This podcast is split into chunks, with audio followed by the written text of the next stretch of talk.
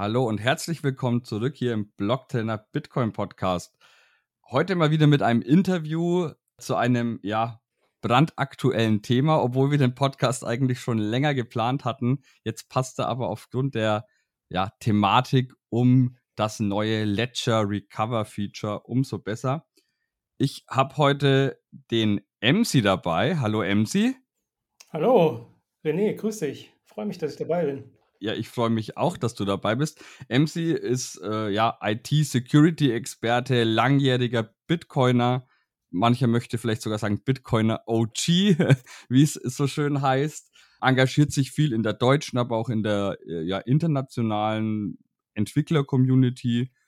Und ja, MC, vielleicht sagst du auch einfach mal ein paar Worte zu dir, bevor ich irgendwas vergesse, falsch darstelle. Stell dich doch mal vor.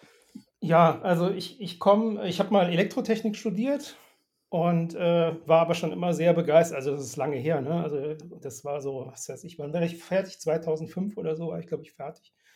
2006. Hat lange gedauert, das Studium. Aber ich war schon immer sehr fürs Internet irgendwie interessiert und auch so was IT-Security und so Sachen angeht. So halt irgendwie Chaos Computer Club und zu diesen ganzen Veranstaltungen hingegangen und das immer verfolgt und so und habe mich dann, also habe dann auch professionell in dem Bereich gearbeitet, war angestellt und habe halt viel mit äh, Firewall-Lösungen gemacht, mal vielleicht ein, zwei Pen-Tests sogar. Und ähm, ja, also ich habe mich halt mit so Sachen beschäftigt. Jetzt Hardware-Security im Speziellen nur am Rande, aber ähm, also ich, sag mal mal, ich komme halt so ein bisschen aus dem Background und ich glaube, ich habe halt ein bisschen den Blick auf die Dinge sozusagen.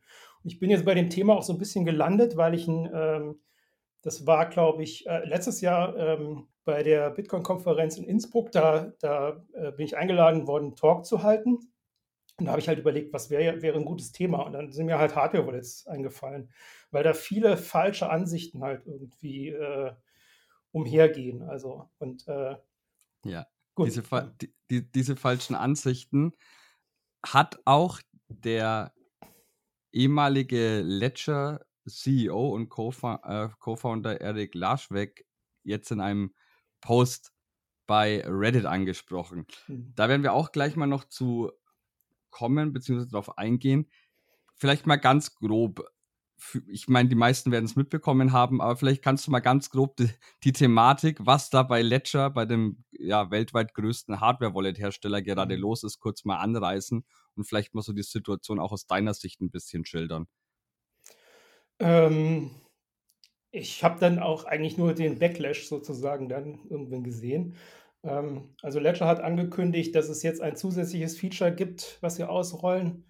Äh, wie heißt das? Ledger, Ledger Reco Recover? Genau, Ledger ja. Recover heißt das Feature, ja. Und ähm, wo man halt in der Hardware-Wallet sagen kann oder halt über die Software auch, ähm, dass man seine Keys nochmal hinterlegen kann, getrennt in drei unterschiedliche aufgesplittete Charts ähm, in drei unterschiedlichen Organisationen. Und das Ganze funktioniert halt, indem man bei der Hardware-Wallet dann sagt, ja, bitte sozusagen Key exportieren dorthin, verschlüsselt natürlich. Und ähm, wofür ist das Ganze eigentlich gut? Es ist gut, wenn man halt seinen Seed verloren hat und ähm, wenn man halt irgendwie anders da wieder drankommen will. Normalerweise, wenn man Seed verloren hat, dann war es das halt. Wenn man aber irgendwie das den Organisationen gegeben hat, die auch in unterschiedlichen Ländern sitzen. Also das ist schon vom, vom Prinzip her schon irgendwie äh, durchdacht. Die haben da jetzt nicht irgendwie Quatsch direkt rausgehauen. Ähm, aber das Ganze funktioniert halt, indem man halt KYC macht, also seinen Pass, Perso oder andere persönliche Daten oder sogar ein Video von sich hochlädt und ähm, auf die Art und Weise dann zurück halt, äh, wenn man später den Schlüssel will, halt auch wieder beweisen kann, dass man wirklich die Person ist, die dem Schlüssel gehört.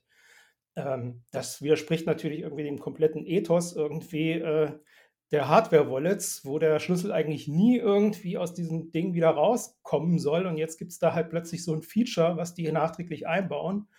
Ähm, und äh, das hat natürlich erstmal die Leute geschockt. Also ich war da äh, ehrlich gesagt jetzt nicht besonders äh, irgendwie geschockt, dass das möglich ist oder so. Ne? Äh, das ist, ist, halt Soft in dem, aus, auf diesem Secure-Element von denen läuft halt auch irgendeine Software, die die anpassen können äh, und auch dieses Feature einbauen. Ähm, das war aber wohl vielen Leuten irgendwie nicht so klar. Und deswegen ist das jetzt nochmal so hochgekocht. Also für mich hat sich jetzt an dem Ledger, an dem Security-Modell nur marginal was geändert.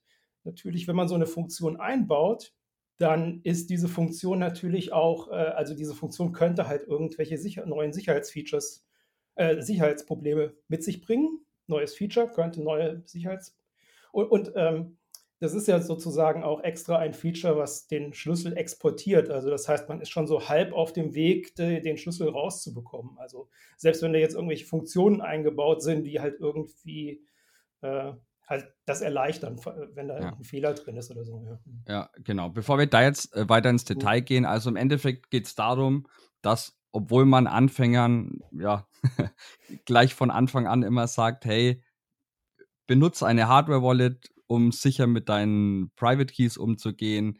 Bei einer Hardware-Wallet verlassen die Schlüssel niemals das Gerät. Und jetzt kommt Ledger als weltweit größter Hersteller daher und baut ein Feature ein, das eben tatsächlich genau das möglich macht, dass die Schlüssel die Hardware-Wallet verlassen. Du hattest jetzt gesagt, du warst gar nicht so geschockt und es hat sich nur marginal äh, an den ja, Security-Eigenschaften oder an dem Modell für dich was geändert. Tatsächlich, ich hatte ja gerade schon angesprochen, der, dieser Post von äh, Eric Laschweg, der ehemalige Co-Founder und äh, CEO von Ledger. Ich möchte mal kurz zitieren, was er äh, unter anderem gesagt hat. Mhm. Es wurde immer schwieriger, Kunden mit einer immer weniger sachkundigen Basis das Sicherheitsmodell zu erklären. Und es sieht so aus, als hätte 2022 ein Marketingleiter getwittert, ein Firmware-Update kann den Seed nicht aus dem Secure-Element extrahieren. Das ist keine Lüge, aber es fehlt, solange sie Ledger vertrauen. Also äh, im Endeffekt gab es nämlich ja, 2022 anscheinend einen Tweet von Ledger selbst, also vom Ledger-Account, wo das behauptet wurde, das Seed kann nicht mal mit einem Update das Secure Element verlassen. So, das Zitat geht noch weiter. Die Leute fingen also an zu denken, Ledger sei eine Vertrauenslösung, äh, was nicht der Fall ist. Man muss Ledger ein gewisses Maß an Vertrauen entgegenbringen um das Produkt nutzen zu können. Wenn man Ledger nicht vertraut, das heißt den Hardwarehersteller als Gegner oder ja, Feind sozusagen betrachtet, kann das überhaupt nicht funktionieren. Als Ledger Recover, das neue Feature, plötzlich auf den Markt kam, hat sich dieses falsche Gefühl der Vertrauenslosigkeit in Luft aufgelöst und die Leute haben angefangen zu verstehen, wie eine Hardware-Wallet funktioniert. Das ist zumindest eine positive Nachricht das geht ja tatsächlich, dieses Zitat, ein bisschen in die Richtung, das du auch gerade meintest. Also meine ich zumindest rausgehört zu haben, weil du natürlich jetzt nicht zu dieser weniger sachkundigen Basis gehörst, die, die er da anspricht, sondern du hattest vorher natürlich schon verstanden, dass es grundsätzlich für einen Hardware-Wallet-Hersteller möglich ist. Ähm also jetzt, wo du das nochmal vorgelesen hast, mhm. kann man sich natürlich denken, also man, man, könnte, also das Hauptproblem bei der Sache ist ja, dass das äh, diese ganzen Secure Elements, die aktuell existieren, die die auch benutzen, also ähm, die, die sind halt unter NDAs, also Non-Disclosure Agreements. Das heißt, man weiß gar nicht genau, was die machen. Und natürlich könnte es sein, dass so ein Secure Element auch wirklich praktisch die Bitcoin-Signierfunktionen eingebaut hat und ähm, wirklich per Hardware diesen Key nicht mehr rausgibt. Also das wäre schon theoretisch denkbar. Das äh, kann natürlich, also äh, das wäre natürlich, wenn es da irgendwelche Probleme gibt, müsste man vielleicht, also irgendwelche Security-Probleme dann und man müsste es updaten, dann müsste man vielleicht die Hardware sogar tauschen, was natürlich irgendwie, ja, also normalerweise, also meines Wissensstandes nach gibt es äh, keine Secure Elements, die halt wirklich Bitcoin-Transaktionen in Hardware signieren können, sondern das ist schon ein Teil Software. Also der Klassiker, wo diese ganzen Sachen aufgekommen sind, sind eigentlich Handykarten, Handy-SIM-Karten. Das ist äh, praktisch auch eine Mini-Java-VM, die auf diesen Dingern laufen kann und du kannst da halt auch Secure Code ausführen. Und so in diese, also aus dieser Richtung kommt das halt sozusagen. Man kann halt Mini-Anwendungen dort in so einem Embedded Java schreiben. Und ich denke mal, äh, diese Secure Elements sind halt eine Weiterentwicklung von dieser Richtung. Man weiß es halt nicht genau. Also das heißt, theoretisch wäre dieser Ansatz möglich, aber ich finde es unwahrscheinlich, dass dies existiert. Also daran wird natürlich gearbeitet. Es gibt diese, diese ähm, Tropic Square, ja, Top, Top, Tropic Square heißt die Firma. Das ist äh, eine, eine, Tochterfirma oder äh, gehört zu, zu den Tresor-Leuten. Und ähm, die arbeiten gerade an einem Secure Element, was Open Source ist und möglicherweise solche Sachen auch in Hardware macht. Also da weiß ich auch nicht genau, was der Stand ist. Aber ähm, sowas wäre schon denkbar. Ne? Also von daher ist diese, also von daher vielleicht war ich da nicht so hundertprozentig äh, sicher, dass es nicht vielleicht doch eine Möglichkeit gibt, dass dies abnehmen. Ja.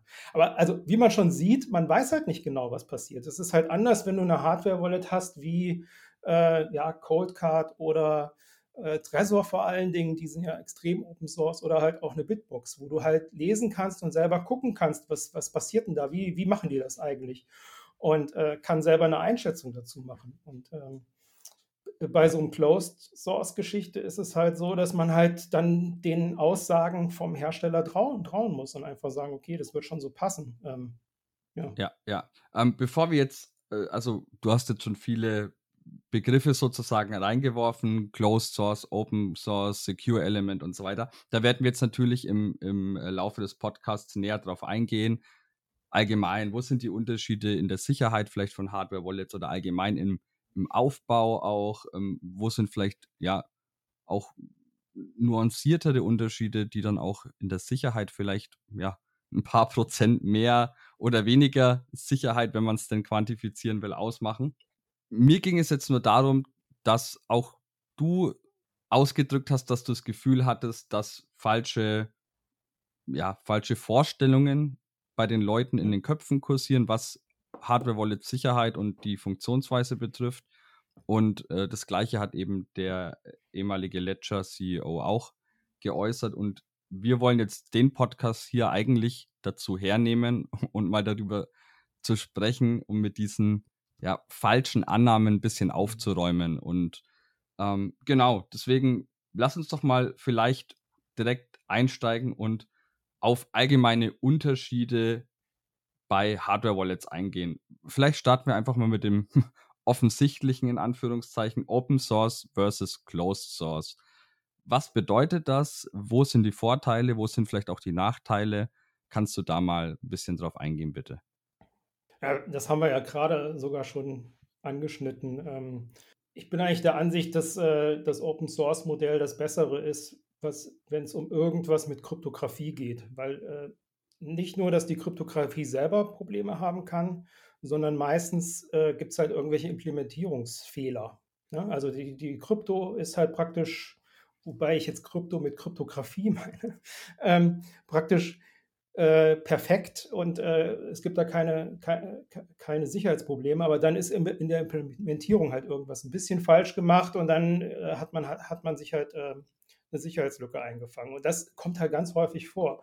Und wenn das Ganze in einem Closed Source ist, also das heißt, äh, wenn die Firma selber nur in den Source Code reingucken kann, dann ähm, dann ist man, also im Prinzip ist man dann auch ein bisschen betriebsblind. Wenn man das selber programmiert hat, dann denkt man, das passt schon. Also da muss sowieso jemand anders drauf gucken. Okay, dann kann man Audits machen. Also man kann dann sagen, okay, ich mache jetzt hier Code-Audits, ich beauftrage da jemanden und so weiter.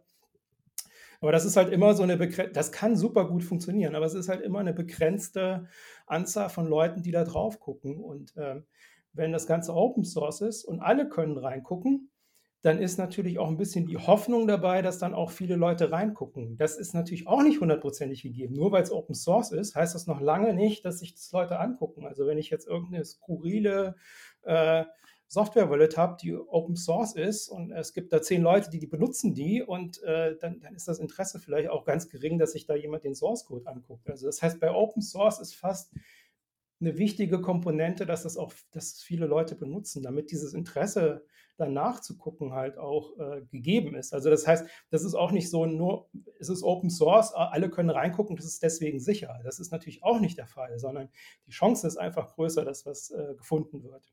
Ja, da gibt es ja auch sogenannte Bug-Bounty-Modelle von Herstellern, was auch immer ein relativ gutes Zeichen ist, wenn ein Wallet-Hersteller sowas anbietet, weil das natürlich einen monetären Anreiz liefert, dass Leute sich den ähm, Source Code anschauen, weil sie natürlich für das Finden von Fehlern potenziell vergütet werden. Ne? Genau, und ich denke, äh, ich glaube, Ledger hatte das auch. Die hatten ja jetzt gerade auch ein Bug Bounty. Aber der Unterschied ist, ähm, äh, ich, ich habe hab ja mal so einen Pentest gemacht, das heißt, ich habe da mich ein bisschen mit beschäftigt. Es gibt halt, äh, also den, äh, der größte Unterschied ist so ein bisschen, wenn es um äh, um Software geht, ob man den Source Code angucken kann oder nicht. Also ob es halt ein Blackbox oder ein Whitebox äh, Pentest ist. Und Blackbox heißt halt, ich, äh, ich kann außen drauf gucken und ich kann versuchen, nach Fehlern zu suchen. Und das ist halt extrem schwieriger, als wenn ich im Source Code selber gucken kann und äh, sehe, ah, guck mal, hier ist ja das und das falsch. Ich kann mir praktisch den ganzen Code durchlesen. Und ich kann halt auch zum Beispiel, ja, also das ist halt einfach immens einfacher. Also das heißt, wenn man da so, diese Bug Bounty Sachen sind so ein bisschen, die sind schon wichtig und gut, wenn du eine Closed Source Software hast. Aber was decken die wirklich ab? Also ähm, äh, wir wollen da jetzt, glaube ich, nicht drauf eingehen, aber da gab es halt gerade einen Fund äh, beim Ledger. Das ist auch nicht tragisch und das betrifft auch keinen, weil das wirklich sehr Edge Case New Feature Geschichte ist. Ähm, aber das ist halt nur aufgefallen, weil die das äh, ausprobiert haben und dann halt irgendwie da gesehen haben, nee, irgendwas, irgendwas stimmt hier nicht. Und ähm, was auch, ja, egal. Also, naja, äh, wir, wir, haben da auch so, einen ja. Beitrag dazu. Da also, habt ihr auch was zu, ja. Das ist auch genau, interessant. Kann, kann ich unten, kann ich, kann ich äh, unten natürlich in den Show Notes verlinken. Mhm. Wen diese, ja, diese gefundene Sicherheitslücke bei Ledger interessiert, der kann ja. sich dann gerne auch einfach den ähm, ja, Beitrag bei uns bei blogtrainer.de dann dazu durchlesen. Da ist das beschrieben. Aber zurück zu Open Source versus mhm. Closed Source. Welche, welche Wallets verwenden denn dann eher Open Source? Welche verwenden eher Closed Source? Würdest du sagen, also du hast schon gesagt, dass du den Open Source Ansatz besser findest. Hat Closed Source aber auch seine Daseinsberechtigung, gewisse Vorteile, Nachteile? Ja, wie ich schon gesagt habe, grundsätzlich ist es halt, wenn man, wenn man was Closed Source macht, können halt irgendwelche Sicherheitslücken drin sein und keiner weiß vielleicht von, dann kann es auch keiner ausnutzen. Das ist so, ein, so, eine Philosophiefrage mehr oder weniger, wie man Software designt. Also es gibt eigentlich auch nur beide Möglichkeiten. Also äh, entweder ich, ich, ich, ich erzähle halt nicht, wie meine Software funktioniert und ich hoffe halt, dass keiner drauf kommt, wie das denn genau funktioniert. Aber das, also das hat auch einen Namen. Das heißt halt Security by Obscurity. Also irgendwie so, ja, ich habe hier was ganz Komisches gemacht und keiner weiß, wie es wirklich funktioniert und deswegen ist es sicher.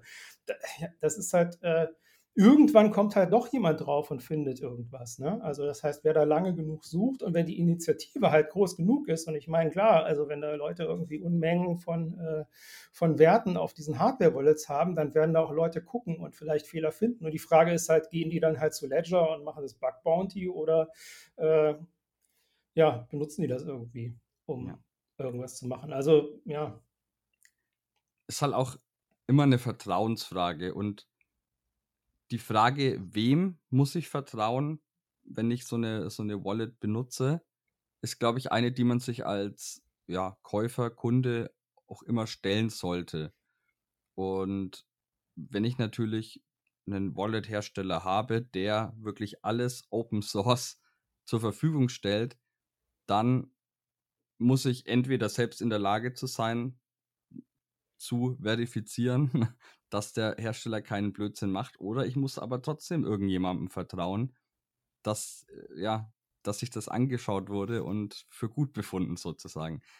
Ist ja trotzdem irgendwie ein Problem, weil irgendwie muss man ja immer vertrauen, ähm, wenn, man ja, ein Wallet benutzt.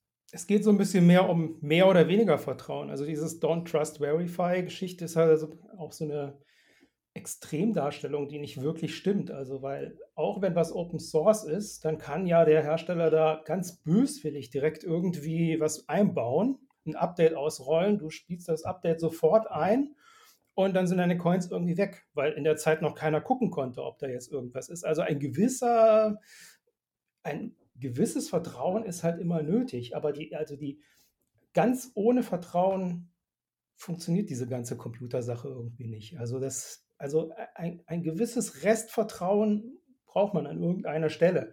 Äh, es geht halt immer nur darum, möglichst wenig Vertrauen zu machen und es halt dem, demjenigen halt möglichst schwer zu machen. Also jetzt mal bei dem Beispiel, du hast eine Open Source äh, Wallet, die ändern irgendwas am Source Code, äh, wo wir noch nicht drüber gesprochen haben, man braucht auch nochmal zusätzlich reproducible Builds, also das heißt, dass andere Leute oder sogar man selber überprüfen kann, dass der Source Code wirklich die, zu der Firmware führt, die man auf die ähm, auf, äh, auf die Hardware-Wallet draufpackt.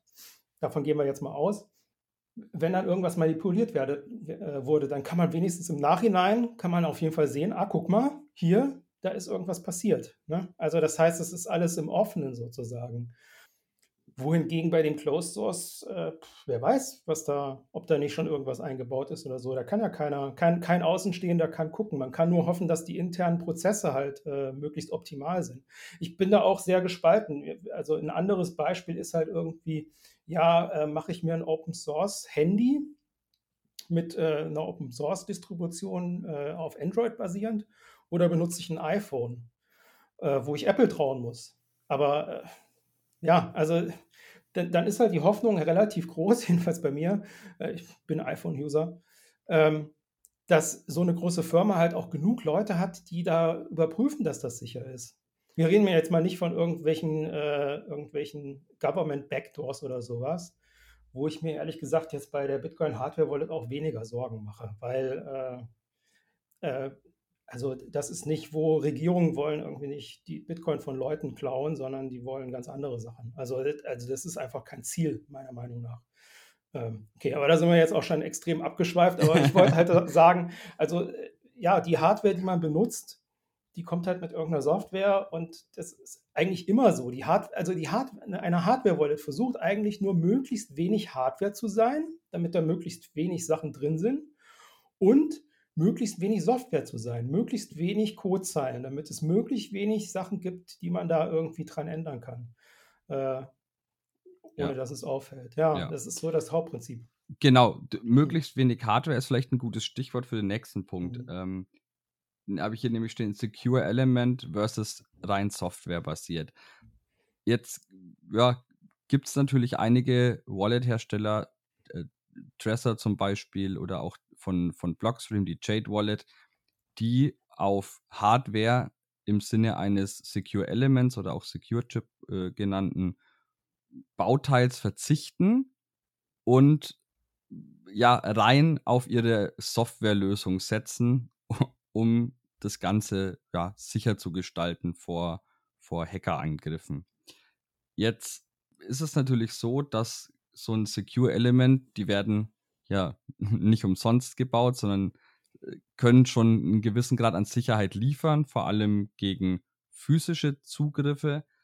Äh, wie ist da deine Meinung? Bist du da auch eher zwiegespalten oder hast du eine klare Meinung, wo du sagst, okay, für mich ist ein Hardware-Wallet ohne, ja, ohne, ohne Secure Element genauso gut wie eins mit? Oder siehst du da Vor- und Nachteile? Wie, wie ist da deine Einschätzung? Also ich glaube, mein aktueller, das Ganze ist halt auch so eine Sicherheitssache, ist halt immer so ein bisschen fließend. Also das heißt, äh, da gibt es auch keine in Stein gemeißelte Sachen, sondern das ist so ein bisschen fließend. Mein aktueller, meine aktuelle Meinung ist, dass die Kombination, die äh, Coldcard und Bitbox machen, indem sie halt eine MCU, also einen ganz normalen Mikrocontroller plus einem Secure Element verwenden, ähm, in einer ganz speziellen Art, können wir gleich noch drauf eingehen. Ja, gerne. Ähm, so, so, so ein Optimum aus beiden. Obwohl äh, ich ja gesagt habe, möglichst, also so eine Hardware-Wallet sollte möglichst wenig Hardware haben. Das ist natürlich das Argument, ja gut, ein Secure-Element ist ein zusätzlicher Chip, den ich drauf packe. Da ist praktisch äh, äh, gegenläufig dem. Ja, ja. Angriffsvektor sozusagen. Äh, ja. Es, es kommt darauf an, wie man das Secure-Element benutzt. Ja. Äh, jetzt habe ich ein bisschen Faden verloren, aber ich kann darauf eingehen, auf den, äh, auf ähm, wie das EQ-Element benutzt wird. ja, gerade. gerne, gerne, genau. Ähm, äh, bei Ledger halt läuft die komplette Software, die äh, ich, also relevant, relevant für mich ist immer, welcher Teil der Software kann wirklich an die Seedwörter ran? Wer kennt die Private Keys? Und bei dem, beim Ledger ist das halt das EQ-Element, weil alles in, die, in dem abläuft. Äh, jedenfalls bei dem Ledger Nano S bei den neueren X und äh, S Plus bin ich mir nicht hundertprozentig sicher. Ähm, bei, dem, bei dem Ursprungsgerät ist es halt so, dass die, die Knöpfe und das Display und äh, das USB ist halt an der MCU angeschlossen, aber alles Signieren und so weiter macht das Secure Element. Ähm, dieses Setup ist auch so ein bisschen fraglich meiner Meinung nach, aber egal. Gut. Ähm, nee, also wenn wir doch ja. gerade drüber sprechen, dann geh gerne mal okay. drauf ein, was ähm, du an, an, Kritik diesbezüglich ja, es gab, es gab halt auch in, Vergangen, in der Vergangenheit. Also das Problem ist halt, eigentlich sollte dieser Knopf, ich möchte signieren, sollte an dem Secure Element angeschlossen sein. Mhm. Und nicht an der MCU, weil die könnte halt irgendwelche Malware laufen lassen. und dem Secure Element sagen, ach, signiert doch mal bitte das hier und im Display zeigt es was anderes an.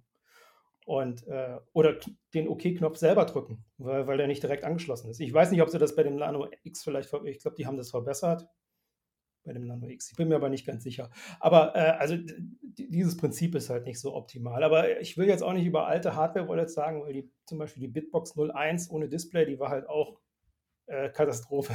so. Das sagen ja. die auch selber. Da wollen wir vielleicht auch noch mit Display drauf eingehen. genau, gehen wir später auch noch drauf. Also ähm, das aktuelle Setup ist halt ähm, beim Tresor zum Beispiel, das hat, der hat kein Secure-Element, beide Modelle, One und, und das T. Ähm, da läuft halt alles in dem Mikrocontroller ab. Und der ist auch teilweise gesichert. Der ist gegen Auslesen gesichert. Also das heißt, selbst wenn man den ausbaut, auslötet, dann kann man da nicht den Inhalt, wo die Keys drin stehen, einfach auslesen. Aber da das halt ein ganz normaler Prozessor ist und nicht irgendwie extra gehärtet wie so ein Secure-Element, haben halt Leute es geschafft, ein Gerät zu bauen, was das innerhalb von einer halben Stunde auslesen kann. Und äh, das Gerät ist auch extra äh, fein getuned, dass das funktioniert. Also das heißt, die haben vorher Monate reingesteckt, um das da hinzukriegen. Es ist nicht wirklich einfach, aber ich meine, es ist halt einfach möglich. Und deswegen würde ich beim Tresor halt auf jeden Fall, bevor ich es vergesse, empfehlen, auf jeden Fall ähm, eine zusätzliche Passphrase zu benutzen, weil die ist halt im ausgeschalteten Zustand nicht auf dem Tresor drauf und man kann vielleicht die, man kann vielleicht die Seed-Wörter auslesen, aber ähm, die Passphrase nicht. Und grundsätzlich sollte man sowieso so eine Hardware-Wallet nicht aus der Hand geben und irgendwie einfach rumliegen lassen oder so. Das ist grundsätzlich eine schlechte Idee. Ähm, genau, also beim Trezor müsste man besonders darauf aufpassen, dass das Ding nicht geklaut wird und zusätzliche Passphrase.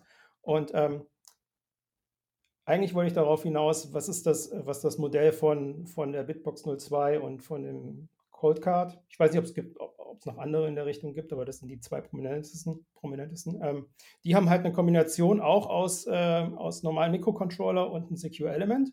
Und das Secure Element selber speichert halt auch nicht den Seed, weil man vertraut dem Secure Element nicht so genau und sagt, nee, ich gebe dem Seed nicht, sondern der Seed ist verschlüsselt in dem Speicher von dem Mikrocontroller. Also das heißt, selbst wenn man den auslesen würde können, so wie beim Tresor, mit viel Aufwand, ähm, dann würde man halt nur einen verschlüsselten Seed bekommen und äh, wäre kein Schritt weiter, sondern man muss das Secure-Element, also man muss mit der PIN das Secure-Element entlocken, äh, anlocken und dann gibt das Secure-Element ein, ein, ein Teil des Entschlüsselungsschlüssels raus und der wird halt mit, mit der PIN zusammen zum Entschlüsseln ähm, der Seedwörter sozusagen verwendet.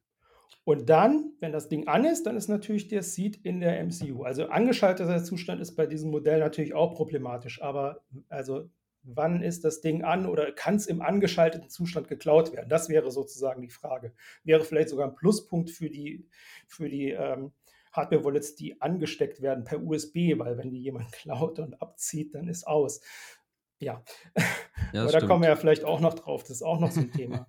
genau. Also dieses Setup finde ich eigentlich sehr interessant. Man vertraut dem Secure Element eigentlich nichts an, nur der Entschlüsselungskey und hat trotzdem alles, also alle relevanten Sachen sind Open Source, weil die in dem Source Code sind, die auf dem Mikrocontroller laufen. Also man hat sozusagen eine gute Kombination aus beiden. Und ähm, das einzige Argument, was einem einfallen könnte, ist halt, ja, dieses CQ-Element, das kann ja heimlich, das ist ja mit aufgelöst, das kann heimlich irgendwie was mitlesen, irgendwelche, äh, irgendwelche Spannungsschwankungen oder sonst irgendwas. Aber das ist halt schon super weit hergeholt, dass da praktisch, ja, also ja, das ist irgendwie kein richtiges Argument. Das ist mir zu abgefahren, äh, zu äh, äh verschwörungstheoretisch. Das, ja, ja. verstehe.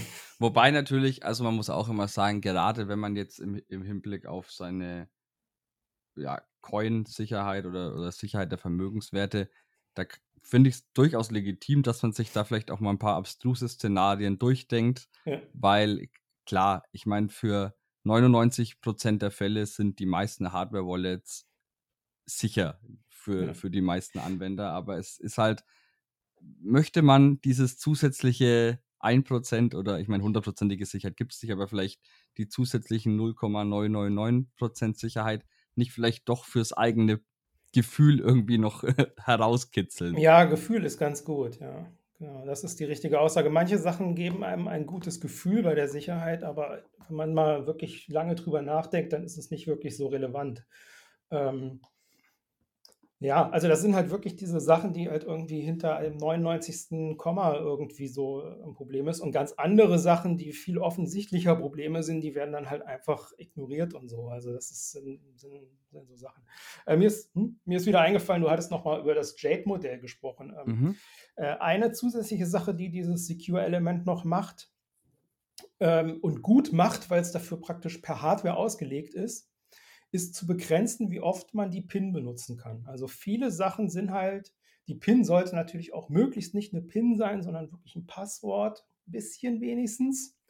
Aber ähm, ähm, wenn man irgendeinen Online-Dienst hat, eine Website oder so, dann wird da meistens begrenzt, wie oft man das Passwort falsch eingeben kann, bevor man nicht mehr probieren kann. Und das verhindert auch, dass einfache Passwörter, selbst wenn man schlechte Passwörter gewöhnt hat, schlecht knackbar sind, weil man nicht einfach alle Kombinationen ausprobieren kann, weil man begrenzt wird.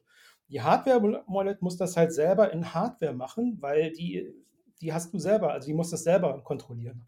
Und ähm, wo halt so normale Mikrocontroller schlecht sind drin, sind halt wirklich solche, sich zu merken, wie oft denn schon mal die PIN eingegeben wurde. Weil man vielleicht im richtigen Moment ausschalten kann und dann wird das nicht gespeichert. Oder man kann den Code-Teil überspringen oder so. Die sind, die sind äh, praktisch, äh, das ist nicht trivial, aber das ist auf jeden Fall möglich. Man kann dann unter Umständen halt beliebig oft statt nur zehnmal den PIN eingeben. Und das Secure-Element ist halt wirklich per Hardware darauf getrimmt, dass man das nicht so oft eingeben kann und, ähm, und auch begrenzt, wie oft man das überhaupt machen kann. Also gibt es dann so eine Begrenzung irgendwie bei der Bitbox, was war denn das? Im Secure-Element 100.000? Nee, weniger, glaube ich, 60.000. Also es gibt wirklich eine Anzahl von PIN-Versuchen, die man insgesamt machen darf, bevor dieses Secure-Element sagt, ich bin jetzt kaputt und mache nicht mehr. Und das, das ist so, also sogar wenn man darauf rumkommt, diese zehn Versuche oder die sind, ich weiß die Zahl jetzt nicht genau, ähm, selbst wenn das Secure-Element das nicht mitbekommt, dass das getestet wurde, hat es halt trotzdem eine Gesamtsumme, die benutzt werden kann. Und, ähm, und das Feature ist halt auch in dem Secure-Element besser aufgehoben als in, der, in diesem Mikrocontroller. Und von daher meine ich, ja, das sind sozusagen die zwei, sind so eine Optimierung von zwei Sachen.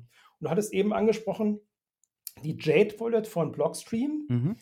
die macht halt jetzt so eine interessante Kombi aus beiden, was ich jetzt auch technisch ganz interessant finde ähm, ist nämlich, die hat kein Secure Element, die hat nur so einen Mikrocontroller drin, auch einen ganz günstigen, was ja auch die Idee ist, das Teil möglichst günstig zu machen.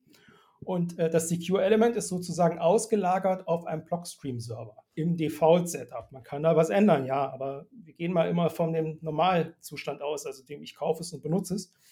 Und dieses Beschränken, wie oft ich versuchen kann, ist jetzt wieder ein Online-Dienst, wie ich am Anfang gesagt habe. Das heißt, der Blockstream-Server begrenzt, wie oft ich das versuchen kann. Das heißt, lokal, wenn ich die Hardware-Wallet habe, da kann ich nicht irgendwas an der Spannungsversorgung ändern oder sonst irgendwas, um, den, um das Teil zu tricksen, dass ich mehr, mehr versuchen kann, sondern du müsste irgendwie beim Blockstream-Server davor stehen und dem sagen, ja, nee, ich möchte noch ein paar Versuche. Ähm, und ein paar Versuche meine ich dann wirklich, wenn man so Brute Force-Attacken machen will, dann braucht man wirklich äh, bei einer vierstelligen PIN, wenn man wirklich nur Zahlen hat, dann wären es halt zwischen, also im Mittel 5000 und im, im schlechtesten Fall 10.000 Versuche, die man machen muss. Und ähm, da muss man halt schon unheimlich Glück haben. Und wenn es nicht eine Zahlenkombination ist, sondern wirklich Buchstaben, Groß-Kleinstbeschreibungen und Zahlen, dann sind das halt immens große Versuche, die man machen muss. Und der Server begrenzt das möglicherweise auch in der, wie oft ich das pro Minute machen kann. Also ich werde dann halt auch runtergebremst. Und ähm, das Setup ist irgendwie ganz interessant, aber es widerspricht mir so ein bisschen. Ähm, also einmal, wenn ich das Jade Wallet benutze, ich habe auch eine und finde die, ich finde die cool. Also ich finde, äh, das ist ein, ist ein cooles Ding, aber ist das jetzt wirklich eine Cold Wallet, wo ich jetzt sozusagen wirklich irgendwie äh, alle meine Bitcoins draufschieben will oder so, da bin ich ein bisschen skeptisch, weil im Zweifelsfall muss ich die oder will ich die irgendwie ausgeben und dann funktioniert der Blockstream-Server irgendwie nicht. Dann bin ich irgendwie abhängig vom Blockstream und ähm, ja, es ist halt ein zusätzlicher Kommunikationschannel. Ich weiß nicht. Ich, ich äh, bin nicht so hundertprozentig. Wo wir wieder beim Bauchgefühl sind, sozusagen. Ja, ne? Es ja, ist so ein bisschen auch, ja. Gefühlssache, okay. Du hattest vorhin auch schon mal kurz angesprochen, Display, äh, kein Display, die Bitbox ja. 01 zum Beispiel hatte kein Display. Was ist denn da der entscheidende Faktor? Warum sollte ein gutes Hardware-Wallet im besten Fall auch ein Display haben? Und warum, äh, also ich muss dazu sagen, es gibt gerade, werden die die Märkte oder, oder, der Markt wird von so Card-Wallets überschwemmt, ähm, ohne da jetzt äh, Namen zu nennen.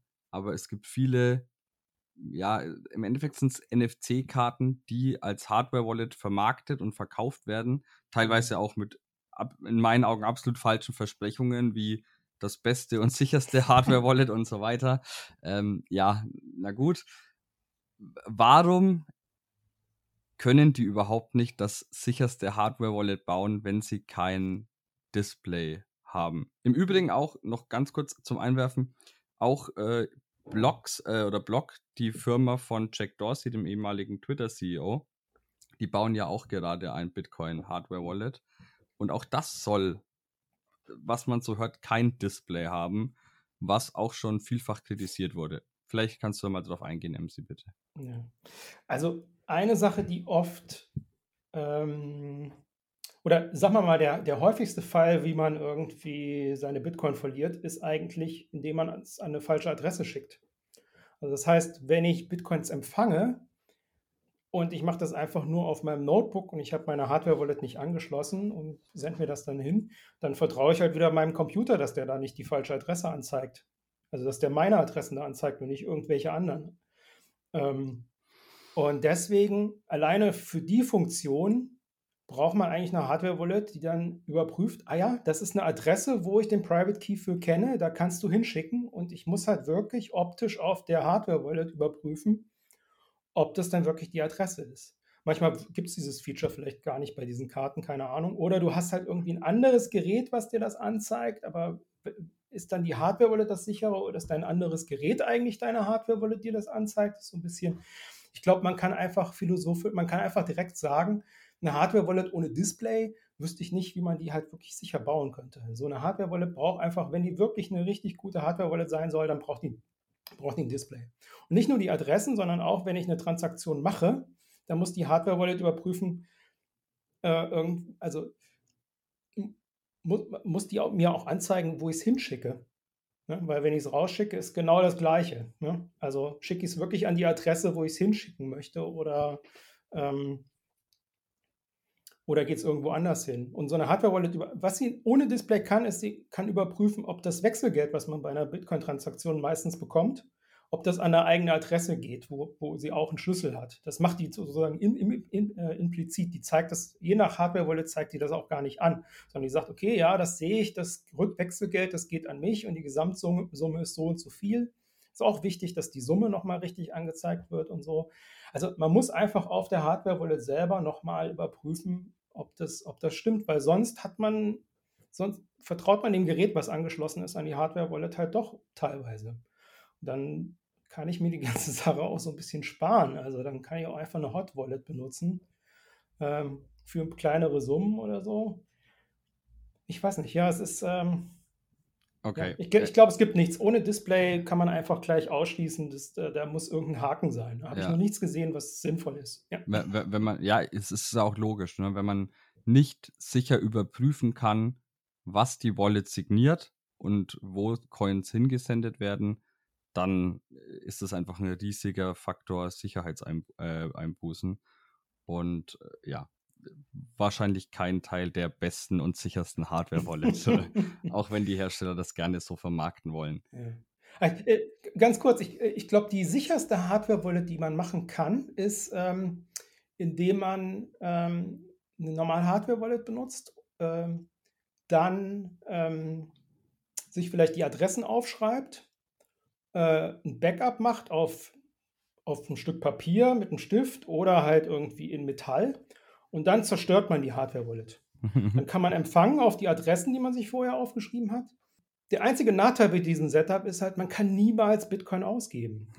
Weil sobald ich wieder eine Hardware-Wallet kaufe und das eintrage, habe ich halt wieder diese, habe ich halt dieses Secure, äh, Sicherheitsniveau von der Hardware-Wallet, wo ich es eintrage. Also, aber das ist so ein bisschen das Marketing-Denken auch teilweise. Oh, das ist total sicher, solange man es nicht benutzt. Aber das ist so halb zu Ende gedacht, irgendwie so, ja. Ja, ist auch mein größter Kritikpunkt tatsächlich an Paper Wallets. Ja. Weil oft werden ja Paper Wallets als das sicherste überhaupt verkauft. Ähm, klar, wenn ich meine Bitcoin auf einem Stück Papier speichere, äh, ja, natürlich kann das nicht gehackt werden oder so, es hat keinen Internetzugang. Es ist sicher, zumindest so sicher wie der Erstellprozess sozusagen war oder die, die Geräte bei einem Erstellprozess. Ja, ja, Aber auch da kann man natürlich dann einen komplett äh, Offline-Computer nehmen, der noch nie am Internet war und nie am Internet sein wird und kann da viel durchspinnen. Aber, und das ist eben mein großer Punkt, sobald ich Bitcoin ausgeben möchte, bin ich wieder dazu verpflichtet, diese, dieses Paper Wallet irgendwo in eine Software zu importieren, um ja die Transaktion dann, dann äh, ja, bauen ja. und ausgeben zu können. Von daher, ja, sehe ich, seh ich ähnlich wie du. Aber das macht halt eine gute Werbung, ne? Also das heißt, klar, das, klar, kann man, ja. das kann man gut verkaufen, indem man halt einfach den anderen Teil ausblendet und sagt, naja gut, das Ausgeben, wir hoddeln doch, oder? Ja. Also wir geben auch nichts aus. Und deswegen ist das sicher. Also das ist so ein bisschen, man muss schon das komplette, man muss schon wirklich von Anfang bis Ende alles bedenken. Also Update-Funktionen von den Hardware-Wallets haben wir ja noch gar nicht von gesprochen. Und das ist halt mhm. auch eine wichtige Sache, weil irgendwann braucht auch mal eine Hardware-Wallet irgendein Software-Update. Irgendwas äh, ist immer, sage ich mal. Irgendwann muss man mal updaten. Und dann, wie, wie macht man die Updates? Sind die Up ist die Update-Funktion sicher? Das ist halt auch eine Sache, die mit wichtig bei einer Hardware-Wallet ist. Und die kann man natürlich ausblenden und kann dann sagen, ja, die ist total sicher und so, aber Updates, ja, die kann man halt irgendwie nicht machen. Ne? mhm. Aber also unter Umständen musst du das. Weißt du, ob in fünf Jahren du nicht irgend, irgendein Fehler entdeckt wird und du musst irgendwas machen und so, das weiß man halt nicht. Also ja, Software lebt irgendwie und muss teilweise geändert werden. Also ich habe ich ganz am Anfang mal Elektrum, um mal diese OG-Geschichten auszupacken. Am Anfang habe ich mal, als es noch keine Hardware-Wallets gab, habe ich wirklich einen eigenen Rechner, ich glaube einen Raspberry Pi genommen, habe mir da Elektrum-Wallet drauf gemacht. Da habe ich auch das erste Mal, weil Elektrum dieses Feature hat, und hat mir so einen Offline-PC sozusagen gebaut, wo ich dann offline sein konnte. Und eines Tages ging das dann nicht mehr, weil irgendwie Elektrum irgendein Update gemacht hatte und dann war das nicht mehr kompatibel. Mein neueres Elektrum, was auf dem Online-PC war, konnte halt irgendwie nicht mehr mit dem alten Elektrum sprechen. Da musste ich das updaten. Und dann habe ich gedacht, ja, stimmt. Äh, hm. Das ist jetzt ein Extrembeispiel, aber das kann immer, also ja, da kann immer irgendwas sein, dass man irgendwas machen muss. Das weiß man halt im Voraus nicht. Also äh, auch die Update-Funktion muss bedacht sein irgendwie. Und wenn man die ausblendet, dann äh, ist, und hat er eine perfekte Wallet, dann hat man halt Sachen ausgebaut. Also man muss einfach alles angucken. Das ist meine, meine Philosophie bei sowas, ja. Hm. Ich hatte gerade, bist auch du, mit Offline-PC und so weiter gesprochen. Das ist hm. ja auch was, also dieses Air-Gapped, also Hardware-Wallets, die tatsächlich keine, ich nenne es mal physische Verbindung haben mhm. zu äh, dem Hostgerät, also nicht irgendwie per USB angeschlossen werden am, am Rechner oder am Handy, werden ja oft als besonders sicher vermarktet oder angesehen, je nachdem, wie man es äh, nennen möchte. Also ich höre das oft als Argument, mhm. die Cold Card zum Beispiel oder auch, äh, worüber wir noch gar nicht gesprochen haben, was wir auch sicherlich gleich machen werden, so äh, Do-it-yourself-Lösungen wie auch der Seed Signer, die mhm. seien besonders sicher, weil air-gapped, weil keine USB-Verbindung äh, zustande kommt. Ähm, ist es tatsächlich so, dass air-gapped Hardware-Wallets sicherer sind als nicht air-gapped Hardware-Wallets, die eine Verbindung haben? Äh, um es vorwegzunehmen, ich glaube, das ist einfach ein gutes Security-Gefühl, was man dabei kriegt. Mehr als ein wirkliches Security-Gewinn. Ja. USB ist schon, also die Alternative ist ja, das per USB an den Computer anzuschließen. Und USB selber als Protokoll ist schon, vor allen Dingen, wenn man das Gerät ist, was ja bei der Hardware-Wallet der Fall ist. Man ist das Gerät und nicht der Host. Der Host ist, USB hat immer Host- und Gerätseite. Ne? Also die eine Seite ist Computer, die andere Seite ist Gerät. Und gerade die Gerätseite ist eigentlich ähm, ja, also die, der Angriffsvektor über das USB selber ist halt wirklich super gering und das ist auch super abgehangen und das ist irgendwie nicht irgendwelche fancy Technik oder so, ähm, nur weil das angeschlossen ist oder so. Eine Sache ist halt natürlich, wenn die Stromversorgung von dem Notebook kommt, dann könnte der Notebook an der Stromversorgung was manipulieren. Das ist halt, das ist halt eine Art, äh, so eine Hardware-Wallet anzugreifen. Aber also das ist auch schon, also normal kann so ein Notebook das nicht. Also der müsste dann schon per Hardware manipuliert sein und so. Es ist halt super weit hergeholt irgendwie, dass jetzt das USB-Anschließen der Hardware-Wallet jetzt irgendwie ähm, irgendwie problematisch ist. Ich glaube, es ist eher, man sieht halt nicht, was über das Kabel läuft. Da können jetzt Gigabytes an Daten zwischen der Hardware-Wallet und dem Notebook hin und her fließen, man sieht es nicht.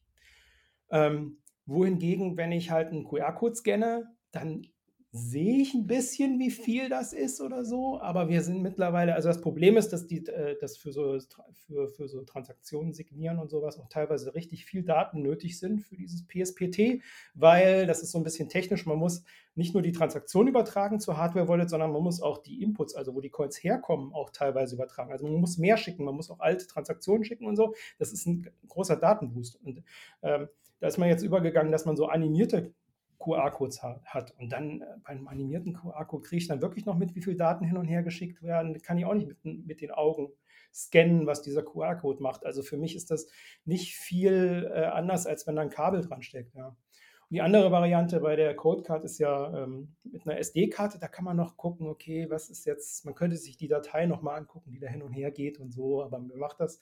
Also ja, ich weiß nicht, es ist mehr so ein also ich würde es nicht hundertprozentig absprechen, dass es einen gewissen Sicherheitsgewinn bringt, ein bisschen. Ähm, aber ich sehe das nicht als furchtbar relevant an. Wo, wogegen es halt, äh, also ein Argument ist halt, da müssen wir ja jetzt drauf eingehen, was auch immer bei der, bei der Bitbox ganz hoch gehalten wird, ist irgendwie ein Selling Point dabei. Äh, ich bin nicht von der Bitbox oder so. Ich, äh, ich, also ich persönlich finde die Bitbox für Neulinge irgendwie die beste Wallet. Äh, aber ähm, ich finde auch nicht alles perfekt da dran. Es gibt da, ja. Äh, äh ich, habe ich ein bisschen Faden verloren. Achso, was sehr promotet wird, ähm, vom ja. Joko vor allen Dingen, ist halt dieses Anti-Klepto-Protokoll. Weil also eine Sache ist, als selbst wenn ich QR-Codes benutze oder diese SD-Karte, kann halt in, der, in, in den Signaturen, die ich mache, wenn ich Bitcoins übertrage, kann halt ähm, die Hardware-Wallet, wenn sie böswillig ist, kann halt da kleine Teile von Daten reinpacken. Das heißt, wenn du, ich glaube, die Theorie ist, was wahrscheinlich auch sehr optimierbar ist, wenn man 64 Transaktionen macht oder so, hatte ich, glaube ich, jetzt gelesen, ähm, reicht es aus, den, den Private Key plus Passphrase halt, also die Seedwörter plus Passphrase raus zu exfiltrieren und in die Blockchain zu schreiben, wo es dann jeder oder der Angreifer finden kann. Also, und das funktioniert halt, ob ich SD-Karte oder QR-Code oder irgendwas benutze oder USB, das funktioniert bei allen gleich. Aber die Bitbox und auch die Jade Wallet von Blockstream haben halt ein Zusatzfeature, wenn man die Software von denen benutzt, also wenn man da eine Trittsoftware wie äh, Electrum oder, oder Sparrow Wallet oder, oder ähm, Spectre oder sowas, die haben das noch nicht eingebaut, vielleicht bauen die es hoffentlich ein, ähm, dann überprüft die Software Wallet auf dem Computer auch noch, dass diese Nons, die da manipuliert werden kann, ähm, nicht manipuliert werden kann. Also dass die Hardware Wallet da nicht andere Daten sozusagen zusätzlich mit reinschreiben kann es vereinfacht darzustellen. Ist auch eine kryptografische Sache, die da abläuft. Also die Wallet beweist, dass sie diese, diese Nonce nicht äh, absichtlich ausgewählt hat, sondern eine vordefinierte mehr oder weniger benutzt hat. Ähm, ja, und, und das macht halt keinen Unterschied, ob ich es anschließe per Kabel oder per QR-Code. Oder beziehungsweise es macht doch einen Unterschied, weil wenn ich es per Kabel anschließe, dann macht halt die Bitbox genau das. Also die benutzt halt dieses mit der Bitbox Software-App macht die halt dieses Anti-Klepto-Protokoll, wo ich sozusagen noch ein zusätzliches Sicherheitsfeature habe. Ich bin mir nicht sicher, das ist auch wieder so die letzten Prozent sozusagen. Ich glaube nicht, dass das ein Selling Point ist, der jetzt unheimlich sagt, aber man, man sieht halt trotzdem auch bei Hardware-Herstellern, wo sozusagen, Hardware-Wallet-Herstellern, so, wo, wo, wo, wo die Firma sozusagen ihr, ihre, ihren Hauptpunkt irgendwie setzt und wenn ich mir halt Bitbox angucke, die dann halt so ein Protokoll noch einbauen und da das letzte Prozent irgendwie noch ein Self-Custody-Sicherheit und äh, sonst was einbauen. Und wenn ich mir dann Ledger angucke, die dann halt irgendwie, ja, wie kann ich denn Key am besten exportieren? Das ist so ein bisschen anderer Philosophieansatz, wie man an die Sache rangeht. Ich glaube, das war auch so ein bisschen der Aufschrei. Obwohl ich in einer Chatgruppe, das wollte ich eigentlich noch sagen, habe ich gelesen, ähm, eine Erklärung dafür. Wenn man eine Firma ist, also eine Firma und möchte sowas wie MicroStrategy machen und möchte Bitcoin selber halten, auch auf einer eigenen Hardware-Wallet, dann ist das vielleicht für Compliance oder für sonst irgendwas irgendwie ein guter Ansatz. Also es ist vielleicht nicht für den Privat Hardcore-Bitcoiner auf gar keinen Fall der richtige Ansatz, aber vielleicht gibt es wirklich Kunden, also das war ja auch denen ihre Aussagen, Kunden, die genau das haben wollen oder wo das ein gutes Produkt ist. Und wir haben das einfach als hier Bitcoiner irgendwie gar nicht im Kopf oder so. Ähm, äh, es geht ja auch nicht um Bitcoin only bei denen, sondern da geht es ja natürlich auch um die ganzen anderen Coins, die man mit den Dingern halt dann auch recovern kann.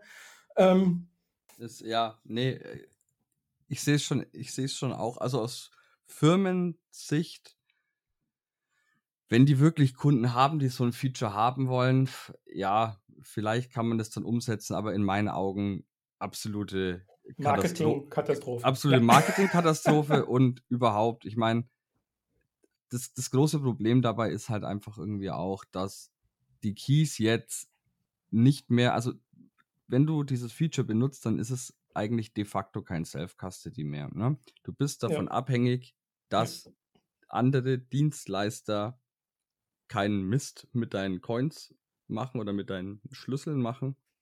Und im schlimmsten Fall könnten auch halt echt irgendwelche Strafverfolgungsbehörden, Ledger und Coincover heißt ja die andere Firma, mhm. die da als Dienstleister fungiert, ja, einfach ja, zur Her Herausgabe deiner ja. Schlüssel äh, ja. zwingen und du kannst nichts dagegen tun. Und äh, ja, wenn man sich solche Gedanken macht, ich weiß nicht, ob da auch als Firma, wie jetzt, mhm. du hattest MicroStrategy als Beispiel genannt, die halt irgendwie 140.000 Bitcoin haben äh, oder mehr sogar mittlerweile, glaube ich, ob das der richtige Weg ist. Aber ja, klar, müß, müsste man dann halt im jeweiligen Einzelfall äh, entscheiden. Äh, Nochmal zurück zu AirGapped und nicht AirGapped. Also im Endeffekt ist es bei einer Hardware-Wallet ja ohnehin so, dass man davon ausgehen muss, dass das äh, Hostgerät, also dein, dein äh, Gerät, wo du dann tatsächlich ja als Kommunikationslayer dann vielleicht benutzt oder halt, ne, um, um mit dem Bitcoin-Netzwerk zu, zu sprechen, äh, ja, dass das sowieso kompromittiert ist muss man ja immer davon ausgehen. Dafür benutzen wir eine Hardware-Wallet, weil man sagt, okay, mein PC, mein Smartphone könnten potenziell Schadsoftware beinhalten.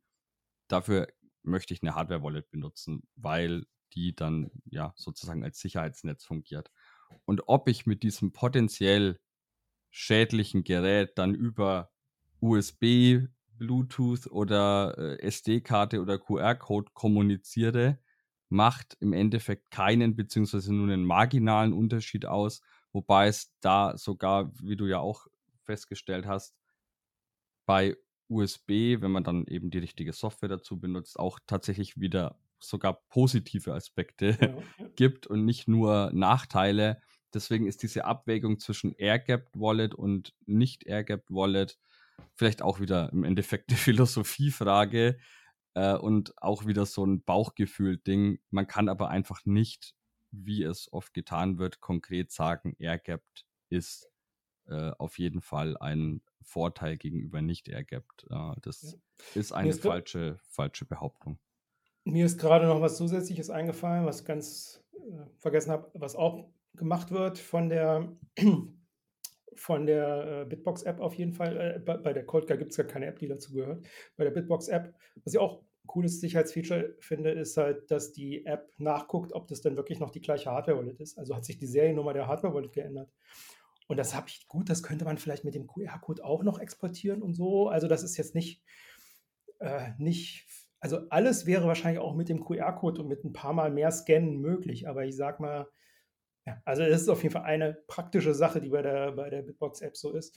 Und ich würde dir ähm, eigentlich, oder ich bin persönlich nicht sicher, ob dieser Ansatz mit dem, ich gehe davon aus, dass mein, mein Gerät, wo ich die Hardware-Wallet an, anschließe, irgendwie verseucht ist mit Malware und mir Böses will, ob das, das, also meiner Meinung nach sollte das der extreme Zustand sein, der hoffentlich nicht eintritt. Also es ist immer besser, wie man jetzt zum Beispiel bei dem Überprüfen sieht, ähm, wenn das Gerät, also wenn der Notebook zum Beispiel, an dem man die Bitbox anschließt, wenn der halt nicht, äh, wenn der halt auch nochmal zusätzlich überprüft, also wenn der auch nicht befallen ist und nichts Böses will.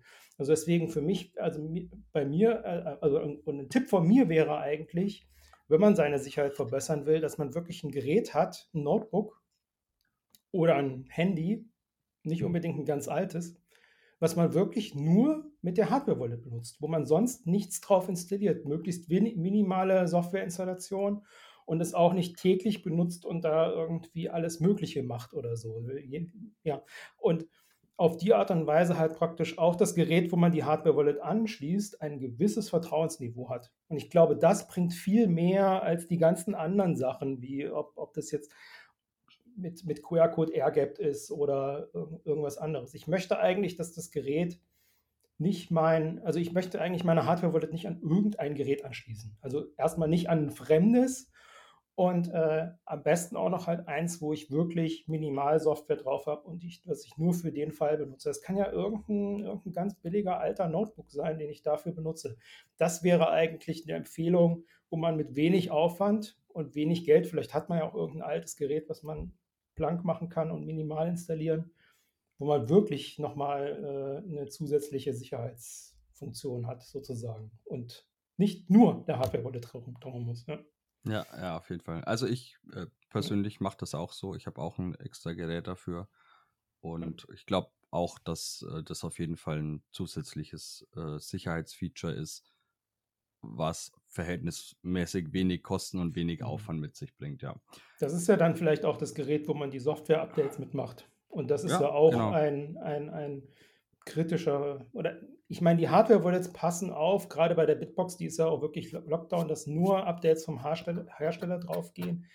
Klar ist es natürlich so gemacht, dass wenn der Notebook böswillig ist, indem man es dran steckt, dass es trotzdem noch funktioniert. Aber das sollte halt die Ausnahme sein und nicht der Regelfall. Also am besten ist es, wenn man beiden Seiten vertrauen kann und sich beide sozusagen gegenseitig ein bisschen überprüfen. Ja. ja. Das ist ein Gewinn an Sicherheit. Ja.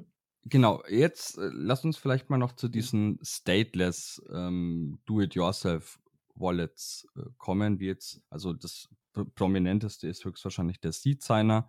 Äh, gibt auch von, von Spectre dieses äh, DIY, Spectre DIY heißt ja. es. Mhm. Bisschen teurere Variante als jetzt der Seed-Signer. Wie sieht es denn damit aus? Ist das eine echte und gute Alternative zu Hardware-Wallets wie jetzt äh, Bitbox, Coldcard und Co.? Oder ja, eher eine, eine Spielerei. Wie, wie ist da deine Ansicht? Ja, äh, ich würde sagen, in Deutschland ist das eine Spielerei und für gewisse Länder ist das ganz relevant, möglicherweise. Ähm, die Geschichte ist halt, was alle Hardware, professionellen Hardware-Wallets als Problem haben, ist der sogenannte ähm, Supply Chain? Supply Chain, genau. Supply Chain Attack. Ne, also, dass irgendwie die, du bestellst eine Hardware-Wallet und es ist völlig klar, was du damit machen willst. Der Postbote sieht das und kann das austauschen oder sonst irgendwas. Also praktisch ist es klar, dass das dafür verwendet wird. Und wenn du jetzt in so einem Land bist wie China oder so, jetzt einfach als Beispiel, wo Bitcoin nicht erlaubt ist und dann bist du ja gleich auf irgendeiner Liste und so. Aber wenn du dir halt die Komponenten für so eine Selbstbau-Wallet kaufst, dann äh, bist du halt ein Elektronikbastler und was baust dir sonst was damit? Äh, ist nicht klar. Das ist eigentlich das größte, der größte Vorteil bei den Selbstbausachen. Ähm, ich sehe das halt in Deutschland weniger relevant an. Sowas kann sich auch ändern. Wer weiß. Ähm, auf unterschiedlichste Arten kann sich das ändern. Also ich glaube, äh, hatte ich auch gerade eben nochmal drüber nachgedacht oder so einen Tweet abgesetzt dass diese Supply Chain Text, dass wir das wahrscheinlich in der Zukunft noch viel mehr sehen werden, auch in Deutschland, dass das ein echtes, echtes Problem darstellt. Äh, aktuell sehe ich das noch nicht so. Äh, genau, und das ist eigentlich die einzige Sache, die das Ding besser macht, so ein Selbstbau. Sonst würde ich sagen, ist das auch ein nettes Elektronikprojekt, das macht Spaß und man kann damit rumspielen, aber ich sehe das nicht als Ersatz für eine professionelle Hardware-Wallet, weil halt ich will jetzt mal auf den Seed-Signer speziell eingehen, weil man dann halt genau Beispiele machen kann. Ich finde das auch ein total cooles Projekt, aber ich finde den Ansatz halt, äh, der Ansatz ist optimal für diese Supply Chain Tech-Geschichte. Raspberry Pi, so ein Display, ein Kameramodul dafür. Da kann dir keiner irgendwie daraus erkennen, dass das für Bitcoin benutzt werden soll. Aber, also das Ding ist erstmal halt ein kompletter Computer, da läuft ein kompletter Linux-Kernel drauf. Das ist halt Unmengen an Software. Das widerspricht halt dem Prinzip, dass da möglichst wenig Software drauflaufen soll. Und die Hardware ist auch, na gut, also man kann natürlich den, die Variante ohne WLAN hoffentlich benutzen. Dann hat das Ding schon mal kein, kein, kein, kein WLAN.